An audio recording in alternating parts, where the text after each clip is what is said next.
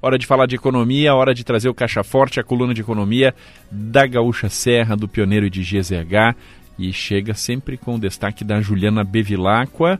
Destaque de hoje, Juliana, Polo Moveleiro de Bento Gonçalves tem leve crescimento em 2023 e fatura 3 bilhões de reais. Bom dia, Juliana. Oi, Alessandro, bom dia. Para ser mais exata, 3 bilhões e 100 milhões de reais, o que representa esse pequeno aumento nominal de 0,65% na comparação com 2022.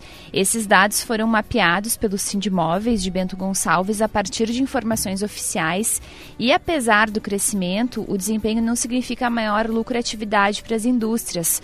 Conforme a presidente da entidade, a Gisele Dalla Costa, grande parte das indústrias vem operando com margem bastante apertada, principalmente por causa dos altos custos de produção para as fábricas e a redução do consumo no varejo.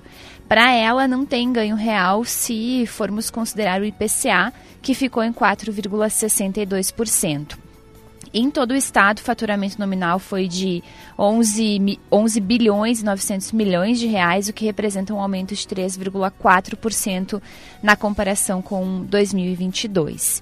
E falando também de exportações desse setor, enquanto o Brasil teve uma retração de 7,9% e o Rio Grande do Sul de 3,4% nas exportações, o polo de Bento aumentou as transações com o mercado internacional no ano passado. As indústrias movimentaram movimentaram 55 milhões e meio de dólares com 57 países e garantiram um avanço de 1,9% em relação ao ano anterior. E muito também impulsionado pela Móvel Sul do ano passado, que foi realizada em agosto, ajudou bastante a alavancar as exportações no segundo semestre.